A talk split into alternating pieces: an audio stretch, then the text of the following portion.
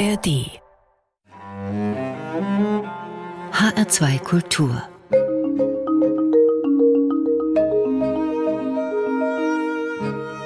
Doppelkopf Heute mit dem Mediziner Wolfgang Knüll, ein Pionier der Nahtoderforschung und Autor des Buches Nahtoderfahrungen Blick in eine andere Welt. Willkommen, Herr Dr. Knüll. Ja, einen recht schönen guten Morgen, wie Frau Azad. Herr Knüll, als Arzt wollten Sie Leben retten und Sie sind dabei der Nahtoderfahrung nahegekommen. Wie ist es denn dazu gekommen? Das ist 45 Jahre her.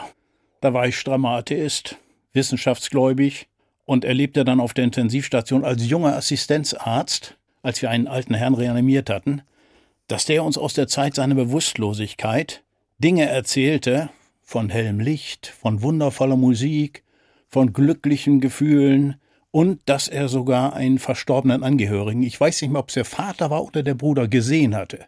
Und das hat mich komplett irritiert, denn nach den Gesetzen der Wissenschaft durfte es überhaupt kein Bewusstsein geben, schon gar keine Erinnerung. Ich habe dann gefragt, erstmal seine Frau, sagen Sie mal, hat Ihr Mann viel getrunken, dass der solche Halluzinationen hatte?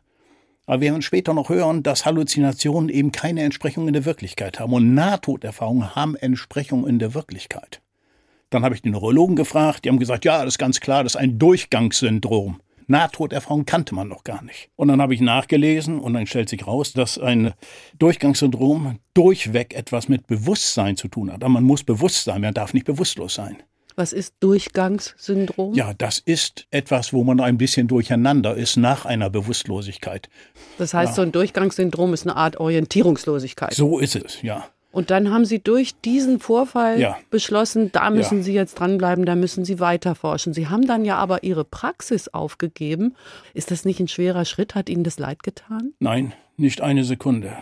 Ich habe in den letzten, sagen wir mal, zehn Jahren meines Arztseins mit der Zunahme auch des Wissens, das Wissen verdoppelt sich alle fünf bis sieben Jahre. Und Sie müssen dranbleiben. Und der Beruf des Arztes ist der einzige, wo sie zur Unfehlbarkeit verurteilt sind, wohl wissend, dass sie es nicht sein können. Selbst wenn ich nicht weiß, dass ich irgendwas Schlimmes gemacht habe oder irgendeinen Bock gedreht habe, es ist mir keiner bekannt, bin ich sicher, dass ich hier und da hätte besser und anders handeln können und dürfen. Und deswegen war ich hochgradig erleichtert, als ich diesen Beruf aufgeben konnte und sagen könnte, ich kann jetzt loslassen. Die Verantwortung ist riesengroß. Ja gut, man ist natürlich Herr über Leben und Tod ja. manchmal sogar. Ja. Sie widmen sich jetzt genau diesem Übergang, will ich mal ja. sagen.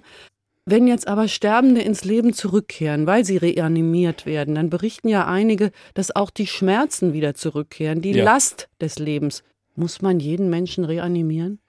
Ja, der Grund ist ganz einfach. Wir glauben, dass wir eine Entscheidung treffen über Leben und Tod aber die Entscheidung wird woanders getroffen. Die Nahtoderfahrene lehren uns auch das, denn sie werden zurückgeschickt. Sie werden zurückgeschickt aus einer Umgebung, die sie wundervoll finden, die sie lieben, wo sie gar nicht wieder weg wollen. Aus dieser Umgebung müssen sie zurück in den möglicherweise kalten Körper, Schmerzen, in Not und all die Dinge, die das Leben mit sich bringt. Und es wird ihnen gesagt, das ist auch interessant, du hast im Leben noch eine Aufgabe. Jetzt werden viele Leute sagen, was ist denn das für ein Esoteriker? Aber hm, stellen wir klar, Sie hatten eine eigene Praxis in Köln bis 2010. Seither halten Sie jetzt Vorträge durch dieses ja. einschneidende Erlebnis, was Sie ja. hatten bei der Reanimation. Mittlerweile geht es nur noch um NTE, also Nahtoderfahrung. Sie sind im internationalen und interkulturellen Austausch mit Physikern, mit Medizinern, mit Philosophen, mit Theologen. Sie halten diese Vorträge. Was erleben Sie auf Ihren Vorträgen? Ist da eine kollektive Erkenntnis oder gibt es Buchrufe oder äh, man sagt vielleicht, was redet der denn da? Sie haben vorhin erzählt, erzählt, die Medizin ist streng wissenschaftlich und jetzt kommt einer und erzählt von Licht und zurückgeschickt werden. Das kann man alles wissenschaftlich erklären. Seit 20 Jahren gibt es eine große medizinische Studie, wo sich die Intensivmedizin endlich, endlich, endlich der Nahtoderfahrung angenommen hat. Die stammt vom Film von Lommel, einem Holländer, der hat zehn Krankenhäuser zusammengeschlossen und hat über vier Jahre lang alle Leute, die reanimiert worden waren und wieder wach geworden waren, muss sich vorstellen, einer von zehn, neun sterben. Die hat er alle befragt und gesagt, wer hat eine Erinnerung? Und in der Tat hatten von 344 62 eine Erinnerung. Und es kommt ja darauf an, was überlebt vom Gehirn, oder? Genau so ist es. Deswegen haben nicht 344 eine Erinnerung, sondern nur 62. Es müssen ja die Strukturen sich wieder erholen, die eine Erinnerung zulassen. Richtig. Deswegen ist eine Nahtoderfahrung auch immer ganz unterschiedlich und nie identisch. Jeder Mensch hat seine eigene. Und am Ende meiner Vorträge erlebe ich oft eine komplette Stille. Man hat ein paar nette Geschichtchen erwartet, etwas Erläuterung, irgendwas Nettes und es gibt natürlich auch eine natürliche Erklärung und dann kann man das glauben oder nicht. Aber ich nehme in meinen Vorträgen und auch im Buch alle Krücken weg. Dass der Nahtoderfahrene eigentlich gar nicht tot ist, dass man alles auf das Gehirn reduzieren kann und dass es einfache herkömmliche Erklärungen gibt wie Medikamente, Sehnerv, Halluzinationen, Sauerstoffmangel etc. All das nehme ich weg. Und dann merkt der Mensch, das hat ja was mit mir zu tun. Ich muss mich entscheiden. Ja, wenn sich die NATO-Erfahrung am Schluss von Vortrag oder auch Buch herausstellt als reales Phänomen, das sich Bewusstsein als eigene Größe zu erkennen gibt, getrennt vom Gehirn, jenseits von Anatomie, dann muss man sich entscheiden. Herr Knöll, da müssen wir jetzt aber mal über das Bewusstsein reden. Ja, in der Tat ist die Frage der Nahtoderfahrung eine Frage des Bewusstseins bei Nahtoderfahrung. Das Bewusstsein ist doch noch gar nicht geklärt medizinisch. So ist es. Wir haben keine Ahnung, was Bewusstsein überhaupt ist, wo es sein soll. Deswegen gibt es bei Nahtoderfahrung auch nicht den naturwissenschaftlichen Beweis. Den können wir nicht führen, denn dazu brauchen wir ein Experiment und das soll auch noch wiederholbar sein. Wie kann man das bei Bewusstsein? Leute sterben lassen, wieder Ja. zurückholen. Ja, Das geht schlecht, ja. Man könnte es tun in dem Film Flatliners, da hat man das ja versucht im Film. Aber gesetzt den Fall, wir würden diesen Menschenversuch wagen. Was würden die uns erzählen? Das Gleiche, was uns die Nahtoderfahrenen erzählen. Also wieder ein subjektiver Bericht. Sie bekommen keine objektiven Messdaten. Das ist nicht möglich. Aber Sie sagen in den Vorträgen, ändern sich, also es kommt erstmal Stille Ja. und dann ändern sich die Gesichter, die Ja. Danach ist Begeisterung. Und in der Regel kommen nach jedem Vortrag zwei, drei Leute zu mir und sagen zu mir, das ist genau das, was wir erlebt haben. Wir haben eine Nahtoderfahrung gehabt, oft zum ersten Mal. jede Erfahrung ist subjektiv. Ja, Was ist denn dann universell? universell sind Elemente einer Nahtoderfahrung. Man hat versucht, das so einzugrenzen. Da kommen wir dann zur außerkörperlichen Erfahrung beispielsweise. Da kommen wir zu dem Lebenspanorama. Da kommen wir zum Erlebnis anderer Welten. Da kommen wir zur Grenze, die irgendwann erreicht ist, dass man Menschen begegnet, die bereits gestorben sind. Oder noch viel schwieriger, Menschen, von denen gar keiner weiß, dass sie gestorben sind und wo der Nahtoderfahrene es einem erzählt und dann prüft man nach und sagt, ja tatsächlich, der ist in der Zwischenzeit verstorben. Das konnte er unmöglich wissen. All diese Dinge geschehen während einer Nahtoderfahrung. Das sind die Elemente, die sind universell. In allen Regionen gleich, über die Welt gleich, ob Hindu, Moslem, Jude, ob in Amerika oder in Asien, es ist überall egal. Da reden wir gleich noch mehr drüber, Herr Dr. Knüll. Vor allen Dingen über das, was universell ist in der Nahtoderfahrung. Und Ja. wir werden auch darüber sprechen, wenn dann eben einer tot ist, über die Klippe gesprungen ist, der Ja. kann ja nicht zurück. Vielleicht Nein. ist die Nahtoderfahrung ja nur noch mal etwas, was im Bewusstsein doch noch möglich ist. Aber da werden wir uns nach Ihrem ersten Musikwunsch drum kümmern. Von der Band Hundreds haben Sie sich gleich zwei Titel gewünscht. Was macht denn die Gruppe so besonders für Sie, Herr Knüll? Ich finde dieses erste Lied, dieses Calling, sehr schön, weil es endet mit dem Text I'm going home. Und es gibt einen wunderbaren Satz von Novalis, der sagte, wohin gehen wir denn? Immer nach Hause. I hear you calling, calling out loud, calling to yourself.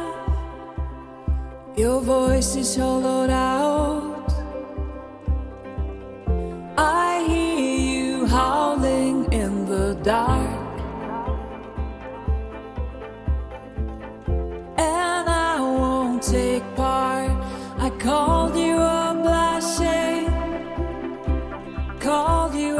curse. Laughter was your cover, laughter made it work. Now I can see your battleground.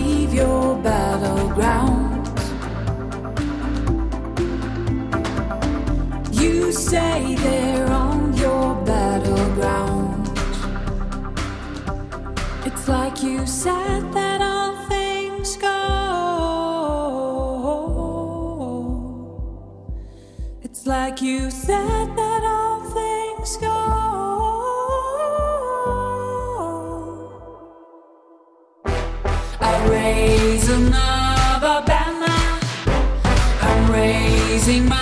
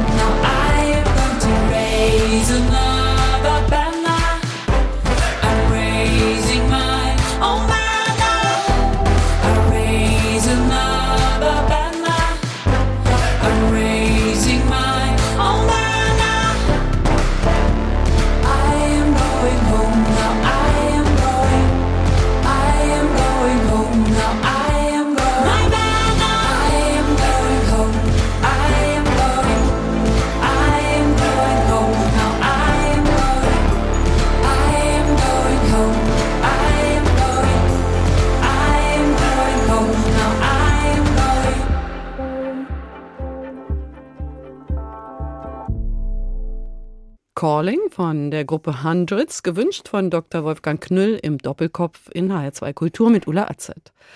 Herr Knüll, von Nahtoderfahrung haben viele Menschen ja schon gehört. Mystik, Esoterik, Physik, Philosophie. Ja, und natürlich die Religionen, die bilden so ein Reich voller Ideen. Sie sagen, es war höchste Zeit für eine wissenschaftlich begründete Zusammenfassung zum Stand der Forschung. Dazu soll Ihr Buch eine Art Nachschlagewerk sein. Dann schaue ich jetzt nochmal unter B wie Bewusstsein. Was lerne ich dann? Sie lernen, dass Bewusstsein kein Hirnprodukt sein kann. Das stellt sich in dem Buch ganz klar raus. Ist ganz schwer abzustreiten. Ja. Sie wollen ja jetzt eine Lücke schließen mit Ja. Ihrem Buch, eben auch wissenschaftlich Ja. begründet. Wie grenzen Sie sich denn von Esoterik ab? Das ist ganz einfach. Wo Wissenschaft aufhört, da fängt zunächst mal Philosophie mit Logik an. Weil Philosophie logische Begründung sucht, Philosophie ist es, bietet die logische Begründung und sie fängt da an, wo wir kein Experiment mehr machen können. Wo es aufhört mit wiederholbarem Experiment. Da spricht auch der Physiker dann von Philosophie. Alle großen Physiker sind im Übrigen Philosophen gewesen. Und wo die Philosophie aufhört, wo die Logik endet, da sind wir bei Esoterik. Und davon habe ich mich wirklich ferngehalten. Und man kann heute wissenschaftlich begründet unheimlich viel sagen. Es gibt leider viel zu viel Berichte über Nahtoderfahrungen, die füllen ganz Regale. Aber es gibt nichts, wo kompakt einmal zusammengefasst wird, was können wir wirklich sauber und deutlich erklären. Und ich wage am Ende meines Buches dann einen Ausblick. Das kennzeichne ich aber deutlich dann als meine persönliche Meinung. Und das ist auch ein Diskussionsbeitrag, weil ich glaube, dass wir interdisziplinär diskutieren müssen, was ist mit der Nahtoderfahrung? Was ist da los? Wie ist das Bewusstsein zu bewerten? Wie weit ist denn die Wissenschaft? Da wird es etwas schwierig, weil die Quantenphysik, der Begriff Quantenphysik stimmt eigentlich nicht, man müsste Quantenmechanik sagen. Die Leute kennen besser Quantenphysik, deswegen habe ich den auch verwandt. Da kann man mögliche Annäherungen finden. Die Quantenmechanik, Quantenphysik haben wir ja auch. Wir wenden sie an. Aber bis ins Kleinste wirklich verstanden, wie das funktioniert.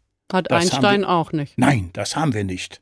Er sagt es ja auch, ne? Wer behauptet, es sei einfach, der Ja. irrt schon mal. Ja, der irrt. Vielleicht kann man ganz kurz sagen zur Quantenmechanik, es geht ja darum, wie sich kleinste Teilchen Ja. verhalten und dass sie sich eben nicht vergleichbar verhalten. Ja. Einmal erscheinen sie als äh, Wellenmuster und ein Ja. anderes Mal als Pünktchenmuster Ja. und dabei ist es eigentlich dasselbe Teilchen. Ja, das ist die Interpretation, die Kopenhagener Interpretation von Niels Bohr, Pauli und Heisenberg. Dass es da eine Komplementarität gibt. Ein Zustand, der beides zugleich ist. Bisher geht man ja davon aus, dass das Gehirn das Bewusstsein macht, ein Ja. Bewusstseinsgeber ist. Ja. Würden Sie jetzt sagen, es ist ein Empfänger, also ein Bewusstseinsnehmer? Kann man das so sagen? Das kann man annähernd so sagen. Zäumen wir das Pferd andersherum auf. Eine Nahtoderfahrung ist dann ganz einfach und plausibel zu erklären, wenn Bewusstsein kein Hirnprodukt darstellt. Das heißt, wir wissen nicht, was Bewusstsein ist. Wir können dazu wirklich keine Aussage treffen. Aber wir können Überlegungen anstellen zu den Nahtoderfahrungen. Und zwar insbesondere dann, und deswegen klammere ich alle anderen Möglichkeiten von Nahtoderfahrungen wie Depression, Meditation, Blutungsschock, Lebensgefahr, auch drohende macht Nahtoderfahrungen. All das klammere ich aus. Denn da könnte man immer sagen, ah, ist ja klar, da gibt es ja noch Bewusstsein. Aber wenn ein Mensch einen Herzstillstand hat, bewusstlos ist, das Gehirn nicht mehr durchblutet wird, teilweise über eine halbe Stunde, da müssten eigentlich alle Gehirnzellen erledigt sein. Wenn das geschieht und aus dieser Zeit dieses Todes, wenn ein Herz stillsteht, Ist er klinisch tot? Sie sagen klinisch, ich sage er ist tot. Der klinische Tod ist ein Begriff der Medizin, den wir uns nur erlauben können, weil es die Zeit bezeichnet, in der wir eingreifen können. Und wir können so lange eingreifen, solange wir diese Zellen noch wiederkriegen mit Sauerstoff. Danach nicht mehr. Der klinische Tod ist ein Kunstbegriff. Wenn niemand eingreift, dann bleibt der Mensch tot. Wir reden also von Fällen, die im Grunde genommen unter klinischer Beobachtung im Ja. Krankenhaus auf dem OP-Tisch Ja, jemand stirbt beziehungsweise wird reanimiert, kommt Ja. zurück. Das heißt, wir haben ja im Grunde genommen ein experimentelles Umfeld mit piependen Maschinen und tralala, was Ja. man sich ja auch wünschen kann für ein Ja. Experiment. Ja. Und um diese Erlebnisse kümmern Sie sich. Ja. Dann schauen wir doch mal, was sind denn übereinstimmende Nahtoderlebnisse, egal aus welcher Kultur? Tunnel ins Licht hört man, von oben auf sich selbst schauen, über sich schweben, leicht und schmerzfrei sein, am Ende nur noch Wissen und Liebe und alles passt dann unabhängig zusammen. Solche Dinge habe ich in Ihrem Buch gelesen. Ist das übereinstimmend? Das ist für alle Menschen, das ist ganz merkwürdig, übereinstimmt. Und zwar durch alle Kulturen hindurch. Egal ob Jesus oder Mohammed. Das kann ein Jesus sein, das kann auch mal ein Krishna sein, ein Mohammed. Aber alle eint, wie gesagt, diese Gesamtheit dieser Erfahrung. Am wichtigsten ist eigentlich die sogenannte außerkörperliche Erfahrung, wo der Mensch aus sich heraustritt und sich selbst sieht. Bemerkenswert ist auch die Fremdheit, die sofort auftritt. Man schaut und sagt, da unten ist mein Körper, bin ich das?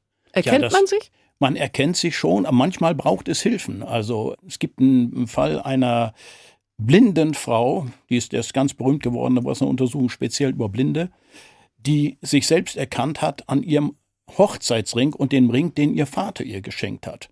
Sie sah sich zum ersten Mal, also hätte sie nicht gewusst, dass sie es überhaupt ist. Das wäre auch in der Umkehrschluss auch, dass man sagt, das ist der Sehnerv, das Zurückziehen auf den Sehnerv, das macht dann dieses Licht oder ähnliches. Das kann man verneinen, denn die hatte keinen. Wenn ich Ihnen sage, dass Nahtoderfahrene beispielsweise oben auf einem Monitor, ganz oben, eine Münze gesehen haben, die schon stark verstaubt war. Sie hat ihm gesagt, hör mal zu, bei euch liegt da auf dem Monitor oben im Intensivzimmer eine Münze. Wir haben gesagt, da liegt eine Münze. Haben nachgeschaut, haben die Münze gefunden. Ein Nahtoderfahrener konnte sogar die Seriennummer, die, aus welchem Grund der die Seriennummer angeschaut hat, weiß ich nicht. Er hat die Seriennummer gesehen dieses Apparates, eine ganz lange Nummer, die aber auch ganz stark verstaubt war. Die mussten das erst putzen und haben dann gesagt, das stimmt tatsächlich, der hat diese Seriennummer gesehen. Warum die Aufmerksamkeit eines NATO-Erfahrenen in irgendeine Richtung gelenkt wird, das wissen wir nicht. Er hat keine wirkliche Kontrolle, weil die Aufmerksamkeit ist ubiquitär. Sie ist 360 Grad rundum. Man sieht rundrum alles, hört rundrum alles. Man fragt sich, mit welchen Augen und mit welchen Ohren, wenn man vielleicht gerade unter OP-Laken abgedeckt ist oder wenn man schon 30 Minuten tot ist, die Pupille lichtstarr. Ja, welche Augen, welche Ohren sind das? Diese Fragen haben mich alle interessiert. Ich wollte einfach wissen, was ist da los? Und man kann heute sehr viel sagen, jenseits von einfachen Berichten über eine Nahtoderfahrung. Ihr nächster Musikwunsch ist Hotel California Ja. von den Eagles. Da ich- wird, ja, da wird von einem Hotel berichtet, in das man einchecken kann, aber niemals herauskommt. Da geht es um Pam Reynolds. Das ist eine ganz berühmte Geschichte. Das war eine kanadische Sängerin und die merkte auf einmal, dass sie Schwindel bekam und Wortfetzen konnte sie nur noch aussprechen. Man hat untersucht, fand ein Aneurysma an der Basis des Gehirns. Das ist eine Ausbuchtung einer Arterie. Es war sehr groß und man wusste, wenn das platzt, dann wird sie das nicht überleben. Sie hatte während der Operation die Augen abgeklebt, in den Ohren Klicks. Die waren ganz laut, das ist über 100 Dezibel. Ja, mit den Klicks kann man feststellen, ist im Gehirn noch irgendeine Aktivität oder haben wir wirklich eine knallharte Lungenlinie. Bei 16 Grad, Herz wird angehalten, sie wird aufgesetzt. Dann gibt es keinen Blutfluss mehr im Körper. Wir haben hier die Situation eines herbeigeführten klinischen Todes, der nur deshalb klinisch ist, weil wir sie wieder wecken. Täten wir es nicht, würde sie tot bleiben. Aber die hatte längst ihren Körper verlassen. Die sah den Operationssaal, sah den Operateur, den Professor Spetzler, mit einer elektrischen Zahnbürste. Da hat sie gesagt, was macht der denn mit der elektrischen Zahnbürste? Und wer jemals im Leben eine Knochensäge gesehen hat, der weiß ganz genau, dass das Ding genau aussieht wie eine elektrische Zahnbürste. Und Pam Reynolds verlässt dann ihren Körper, geht ins Licht, ihre Großmutter kommt. Die fragt dann, was ist das für ein Licht? Ist das Gott? Für sie war das ja Gott. Und bekommt eine wundervolle Antwort. Nein, das ist nicht Gott, das ist nur der Atem Gottes. Wenn Gott atmet, dann erscheint das Licht. Sie hat aber gesagt, auch wenn das so schön ist, du musst jetzt zurück. Aber sie weiß, die hat ihre Kinder, sie will eigentlich auch zurück, aber es ist auch so schön. Dann kommt ihr Bruder, geleitet sie zurück und sie muss zurück in ihren kalten Körper. Und inzwischen hat man keine Klicks mehr auf den Ohren, sondern sie hört Musik. Und es ist Hotel California. Und sie beschwert sich hinterher, denn die letzten Zeilen dieses Liedes lauten You can check out anytime you want, but you can never leave. Du kannst schon mal auschecken, aber raus aus dieser Nummer kommst du nicht, du gehst zurück ins Leben.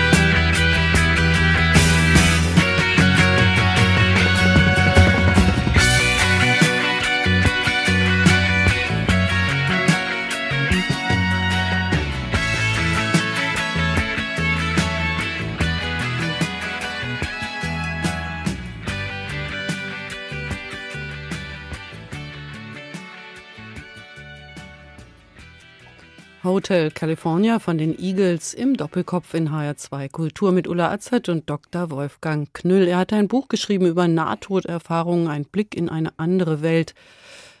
Herr Dr. Knüll, es gibt erstaunliche Parallelen zwischen der Quantenmechanik, der modernen Physik und Nahtoderfahrungen. Medizinische Erklärungen fehlen oft. Das ist die Geschichte, mit der sich die Medizin schwer tut. Eine Nahtoderfahrung geschieht mit Medikamenten und ohne Medikamente. Mit Sauerstoffmangel und ohne Sauerstoffmangel. Bei Meditation, Depression gibt es keinen Sauerstoffmangel.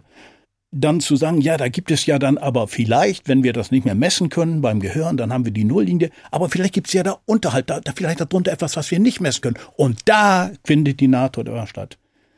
Es geht aber nicht darum, ob es irgendeine Hirnaktivität gibt, sondern ob es eine Aktivität äh, gibt, die in der Lage ist, eine komplexe Erfahrung mit einem Lebensrückblick wie bei der NATO-Erfahrung zu produzieren.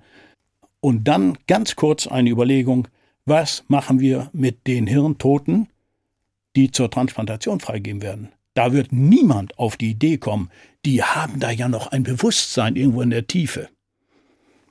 Gut, dass Sie das ansprechen. Ich wollte Sie nämlich fragen, Organspende, kann man das überhaupt machen, wenn die Nahtoderfahrung doch so wenig erforscht noch ist? Sie sind Pionier. Spenden Sie Organe? Ja, das ist jetzt ein, ein bisschen anderes Thema, aber Sie haben völlig recht. Man muss sicher sein, dass die Anatomie des Gehirns vollkommen zerstört ist. Das heißt, eine Rückkehr in meinen Körper ist nicht mehr möglich, weil die Anatomie zerstört ist. Wenn alles zerstört ist, dann gibt es Dann- eben auch keine Erinnerung mehr, Nein. weil keine Zelle da ist, die die Erinnerung produzieren kann. Und man kann nicht mehr zurückkehren, weil die, die Persönlichkeit kann nicht mehr hergestellt werden. Das ist die Bedingung, die ich in meiner Patientenerklärung auch drinstehen habe. Man kann bei sogenannten Apallikern, also die also keine Transplantation äh, erfahren, sondern die zu Hause liegen, dann angeblich nichts mehr können, die können noch sehr, sehr viel. Da gibt es Studien dazu. Also es muss ein Totalausfall sein. Ja, wir müssen das Bewusstsein ganz, ganz anders bewerten. Ich möchte doch gerne wissen, diese Nahtoderfahrung, ist das vielleicht das letzte schöne Erlebnis vor dem Abgrund? Ja, wunderbar. Ein herrlicher Gedanke. Nein, es ist der Eintritt in eine andere Welt. Darf ich ein Beispiel noch erzählen? Bo Natürlich. Katzmann, ein ganz bekannter Schweizer Musiker, dem- mit dem ich auch korrespondiert habe, weil ich einfach mehr wissen wollte über ihn, hat ein Buch geschrieben, Zwei Minuten Ewigkeit, und er ist in diese andere Welt eingetreten. Er beschreibt eine Liebesenergie von solcher Größe, dass er sich so klein gefühlt hat. Seine Erkenntnis, die er daraus gezogen hat, war die, sagte, dass ich Liebe lernen muss. Mein kleines Liebesgefäß muss ich vergrößern. Ich muss Liebe lernen. Das hält er auch für das Lebensziel. Ich denke das eigentlich ähnlich, dass man eines Tages mit in dieses Licht, in diese Liebe eintreten kann. Von der Pemerenus ja auch gesprochen hat. Dieses Licht, diese Helligkeit Liebe, die wird immer mit großer Liebe beschrieben. Und es sei so hell, heller als alle Sonnen, aber es tut den Augen nicht weh. Naja, welchen Augen? Man hat ja gar keine in dem Moment. Ist das nur dem Menschen vorbehalten oder können Tiere das auch? Es gibt Berichte von Nahtoderfahrungen, wo Tiere die Menschen empfangen. Von Kindern noch viel mehr, weil Kinder haben oft in ihrer Zeit eben keinen Lebensrückblick, aber sie haben oft ein Tier, das ihnen sehr nahe stand, und wenn das schon auf der anderen Seite ist, dann werden sie von dem Tier in Empfang genommen. Es gibt auch keinen Grund, warum Tiere kein Bewusstsein haben können. Ich glaube, dass alle Lebewesen das Bewusstsein haben, das sie brauchen, um auf der Erde klarzukommen. Was soll ein Hund mit einem Menschen gehören oder ich umgekehrt mit dem Gehirn eines Hundes? Ja, Da bin ich Ihrer Meinung. Ein Schmetterling, der über das Mittelmeer fliegen kann, ein ganz anderes Gehirn hatte als wir, Ja. hat ja offensichtlich ein Gehirn oder ein Bewusstsein, was ihm ermöglicht, diese Strecke zu bewältigen. ja. Wenn wir ja davon ausgehen, dass Bewusstsein etwas Fundamentales ist, das im Hintergrund ist, dass das Bewusstsein sich sozusagen des Gehirns nur bedient, der Gehirne von allem, nur bedient, und zwar in dem Maße, wie das Gehirn fähig ist, dieses Bewusstsein sozusagen dann zu verarbeiten. Ich kann nicht mehr verarbeiten, ich kann mir also nicht sechs Dimensionen vorstellen, ich kann mir nicht die Verschränkung und Nicht-Lokalität wirklich vorstellen, weil das meinem Gehirn nicht gegeben ist. Es ist auch so, dass wir die Sprache nicht haben. Der Nahtoderfahrene hat die Sprache nicht, mit der er das beschreiben kann, weil er müsste die Sprache einer anderen Welt sprechen. Ihm fehlen die Worte. Ihm fehlen die Worte. Ist Bewusstsein also immer das, was man braucht, um auf der Welt zu bestehen? Der Wurm hat ein Wurmbewusstsein und der Mensch ein Menschenbewusstsein. So ungefähr würde ich das interpretieren. Aber das ist meine persönliche Meinung. Sie sagen auch, die Nahtoderfahrung ist so eine Art zehnköpfiges Ungeheuer. Wer bin ich? Und wenn ja, wie viele? Und Ja. die Antwort, immer einer mehr. Ja. Und dazu passt natürlich Ihr nächster Musikwunsch. Der ist wieder von den Hundreds, der Band, die Sie auch persönlich kennen. Ten-Headed Beasts im Doppelkopf in HR2 Kultur.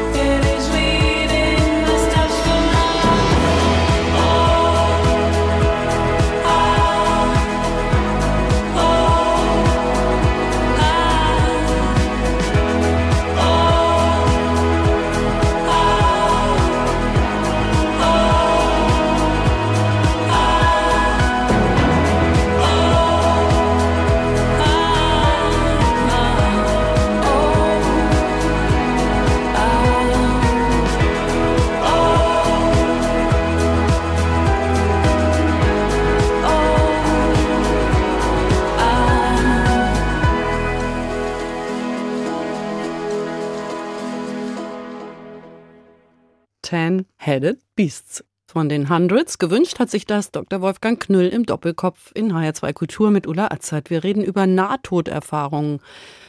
NTE, abgekürzt, verändern das Leben radikal, natürlich auch Ihr Leben. Was hat sich denn im letzten Jahrzehnt, seit Sie auf diesem Gebiet forschen, für Sie verändert? Es gibt immer mehr Studien, die das belegen, wovon wir jetzt die ganze Zeit gesprochen haben. Dass wir die Nahtoderfahrung als eine reale, existierende Geschichte annehmen müssen. Und Sie kriegen eine andere Sicht auf die Welt. Wenn Sie wissen, dass der Tod im Grunde genommen nur eine Durchgangsstation ist, dass die Nahtoderfahrung eigentlich nichts mit Tod zu tun hat. Wir haben eine reduktionistische Wissenschaft. Alles wird bis ins Kleinste geteilt und am Ende sehen wir dann die Zellen und sonst was. Aber das Lebendige ist raus und wir kriegen es nicht wieder hinein. Aber es kommt auf diese Verbindungen an, die da bestehen. Und wenn wir das zerstört haben, dann ist es vorbei. Ich habe da ein Beispiel. Wir sind diejenigen, die eine Kerze ausblasen und aus dem schwarzen Docht und dem Wachs herauslesen wollen, wie Licht entsteht oder wie Licht ist. Das werden wir aus dem schwarzen Docht und der Kerze nicht herauslesen. Malen wir nochmal ein Bild davon, von einer Nahtoderfahrung. Wie ist die Nahtoderfahrung zu beschreiben, die universelle? Nehmen wir mal alle Elemente, die Ja. man bekommen kann. Eine Bekannte von, eine Freundin, die eine Nahtoderfahrung hatte. Nur drei Minuten. Sie trat aus ihrem Körper aus und sie hat mir das aufgeschrieben. Hat gesagt, ich habe ja ein paar Narkosen gehabt bei Operationen. Das war ganz anders. Ich war hellwach. Ich war wacher als jemals in meinem Leben zuvor. Und ich wollte eigentlich da bleiben. Ich wollte gar nicht zurück. Und Bo Katzmann, der erlebt dann ein Lebenspanorama. Das ist das Zweite, was nach der ausgekörperten Erfahrung kommt. Er tritt aus seinem Körper raus. In Wirklichkeit liegt er völlig zusammengekrümmt unter einem Auto und ist dabei zu sterben. Und er erkennt das, sieht seinen Körper und sagt, Mensch, ich bin erst 20 Jahre alt, ich soll jetzt sterben. Und er sieht sein ganzes Leben. Er geht wieder zur Schule, obwohl das Ganze in einem Augenblick, aber nicht verkürzt. Es ist kein Zeitraffer, es gibt keine Zeit, deswegen hat man alle Zeit. Es ist nicht linear, eins nach Es dem ist anderen. nicht linear, nein, es ist außerhalb von Zeit und Raum. Und er erlebt alles noch einmal und sieht das noch einmal. Wenn es dann weitergeht, dann kommen die Menschen in Bereiche, es ist alles Wissen der Welt verfügbar, man weiß über alle Dinge, man erfährt alles, da ist man dann schon sehr weit. Und dann irgendwann kommt man an eine Grenze und da wird einem gesagt, hör mal zu, jetzt musst du eigentlich zurück. Das ist ein Spüren, oft ein Spüren. Es gibt nicht den Zaun. Ein Lastwagenfahrer seinen Auspuff. Ja, das war dann die Röhre und durch die musste er dann wieder zurück. Das ist immer ganz verschieden, aber die Grenze markiert das Ende. Niemand hat sich überschritten. Hätte man sie überschritten, dann hätten wir einen Beweis, ein Beweis für eine Nahtoderfahrung. Aber jenseits der Grenze gibt es keine Rückkehr. Gibt die schöne Geschichte eines Zehnjährigen, der sagte, ich kam an eine Grenze und niemand musste mir sagen, dass die Grenze da ist. Ich wusste ganz genau, wenn ich die überschreite, kann ich nie mehr zurück. Und die Rückkehr ins Leben ist durchweg sehr ernüchternd. Ja, die Schmerzen kommen ja auch Die zurück. Schmerzen kommen zurück, wenn man welche hatte. Man ist in seinem Körper wieder drin, wieder eingeengt, wo man eben aus dieser ungeheuren Freiheit kommt. Und diesem ungeheuren Glück ist man wieder in seinem Körper mit. Man will im Grunde genommen nicht hinein. Und viele Menschen brauchen hinterher eine Psychotherapie, weil sie nicht mit der Situation klarkommen. 70 Prozent aller Ehen gehen kaputt, weil die Menschen mit mal andere sind. Äh, Al Sullivan, auch einer der ganz bekannten äh, NATO-Erfahren, der sagte, seine Frau wollte von seiner NATO-Erfahrung nichts hören. Sie wollte nicht mal überhaupt im Ansatz was wissen davon. Sie hat gesagt, sie hätte einen netten, fleißigen, herrlichen und lustigen Mann geheiratet und keinen Propheten aus dem Alten Testament. Ich glaube, das beschreibt es ziemlich gut. Die Veränderung, die da vor sich geht. Die Partner erleben jemand anders. Es ist ein neuer Mensch da. Und was vorher wichtig war, Geld, Reichtum, Erfolg, immer der Erste sein. All diese Dinge werden vollkommen unwichtig. Das Einzige, was Spuren hinterlässt, ist die Liebe. Die Liebe hinterlässt allertiefste Spuren. Die Menschen verändern ihr Leben zum Menschlichen, zur Liebe hin. Die Aufforderung an uns alle wäre eigentlich die, dass wir uns auch in diese Richtung ändern müssen. Alles, was wir tun, sollte eigentlich vor der Liebe Bestand haben. Ich bin katholisch erzogen und da kommt man ja in die Hölle, wenn man nicht brav ist und Ja. ins Fegefeuer. Muss man ab jetzt dann sofort ein richtig guter Mensch sein? Man sollte so gut sein, wie man kann. Die Hölle gibt es nicht. Den Teufel gibt es auch nicht. Die Nahtoderfahrenen erleben in ihrem Lebensrückblick in allen Einzelheiten alles, was in ihrem Leben geschehen ist. Auch die Schufte dieser Welt? die Schufte dieser Welt auch. Und ja, man erlebt die guten Taten und die bösen. Und man empfindet alle Dinge, die man jemand anders angetan hat, bis in alle Tiefe mit, als würden sie am eigenen Leib angetan. Gibt den Bericht eines IS-Kämpfers, der hat dann mitbekommen, wie das war, dass er anderen Leuten da den Hals abgeschnitten hat. Das passierte ihm dann vielfach. Gibt viele Berichte in, die, in diese Richtung. Man erleidet das, was man getan hat. Ist ja aber eine Art Hölle. Es ist die Hölle, die wir uns selber machen. Man sollte so gut sein, wie man kann. Ich bin kein Heiliger, man wird nicht unfehlbar dadurch, aber man kriegt einen anderen Blick auf das Leben. Es ist ja zurzeit so, dass der moderne Fortschritt den Homo sapiens zu einem Konsumidioten, einem Consumo debilis degeneriert. Und in dieser Zeit haben wir jetzt die NATO-Erfahrung, die einen Blick eröffnet auf etwas anderes. Dass es dahinter einen Sinn gibt, der nicht darin besteht, dass man den Körper optimiert oder äh, sonst irgendeinen Unsinn anstellt, um noch reicher zu werden und noch sonst etwas zu erringen. Es geht um Menschlichkeit, um das Menschliche und man darf fehlbar sein. Davon bin ich überzeugt. Und ich glaube auch, dass Reue da ihren Sinn hat, wenn man wirklich zutiefst sagt, das bereue ich wirklich, dann wird man nicht leiden. Es ist auch nicht so, dass die Mutter, deren Kind ermordet wurde, sozusagen dem Mörder im Jenseits vergeben muss. Der Mörder erlebt seine Tat, die Mutter erlebt ihr Kind vollendet in der Ewigkeit. Ja, wir haben schon darüber gesprochen, welche Veränderungen das für einen persönlich, Ja. für die Zuhörer, Zuhörerinnen Ihrer Vorträge nach sich zieht. Welche Veränderungen empfehlen Sie denn Ihren Kollegen, den Medizinern? Ich glaube, dass wir eine andere Sicht auf Bewusstsein brauchen.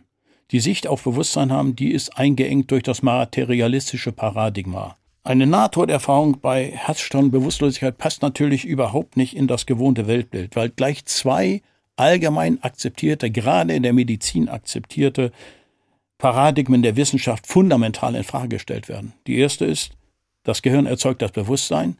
Das stimmt definitiv nicht. Das zweite, der Tod ist das Ende. Und das stimmt auch nicht.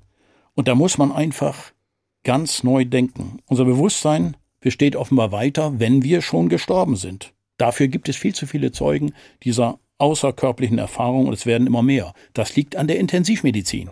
Das Thema wird also aufkommen und es passiert in einer Zeit, wo der Mensch dabei ist, die Erde auseinanderzunehmen und zu zerstören. Eine Anmerkung dazu.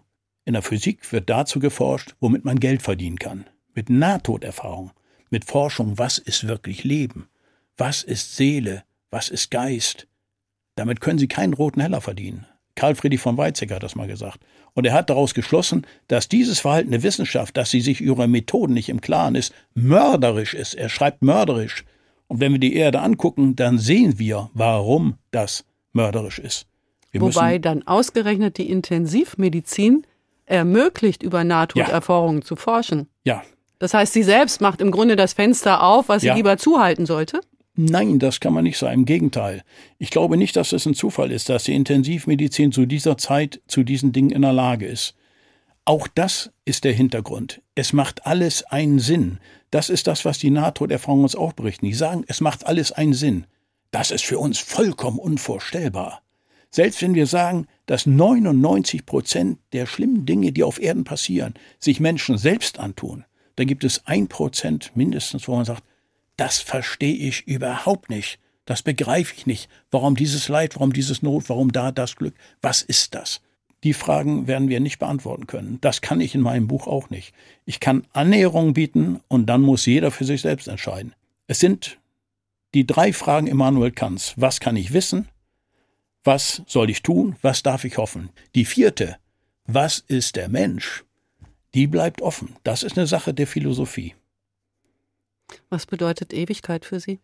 Ewigkeit ist das, wohin ich eines Tages gehen werde. Wir gehen alle dahin, woher wir kommen. Man muss überhaupt keine Angst haben. Ich würde sogar fast sagen, im Gegenteil. Damit verabschiede ich mich von Dr. Wolfgang Knüll. Vielen Dank, dass wir mit Ihnen einen Blick in eine andere Welt werfen durften. Sie gehören zu den Pionieren der Nahtoderforschung und Sie legen ein Buch vor, das die Brücke schlagen will zwischen Nahtoderfahrung und Naturwissenschaft. Ihr letzter Musikwunsch ist von Leonard Cohen, Halleluja. Ja. Ein Lied über das menschliche Leben und gleichzeitig ein Loblied auf das Ewige? Ja, und er fragt nicht, wer oder was das sei, dieses Ewige.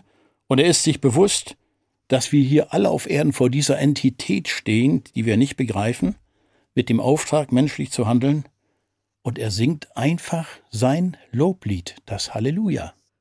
Danke, Herr Knüll, dass Sie im Doppelkopf in HR2 Kultur zu Gast waren. Ich bin Ulla Azad. Danke auch an unsere Hörerinnen und Hörer fürs Zuhören und fürs Weiterdenken. Now I've heard there was a secret chord that David played and it pleased the Lord. But you don't really care for music, do you? It goes like this the fourth, the fifth, the minor fall, the major lift, the baffled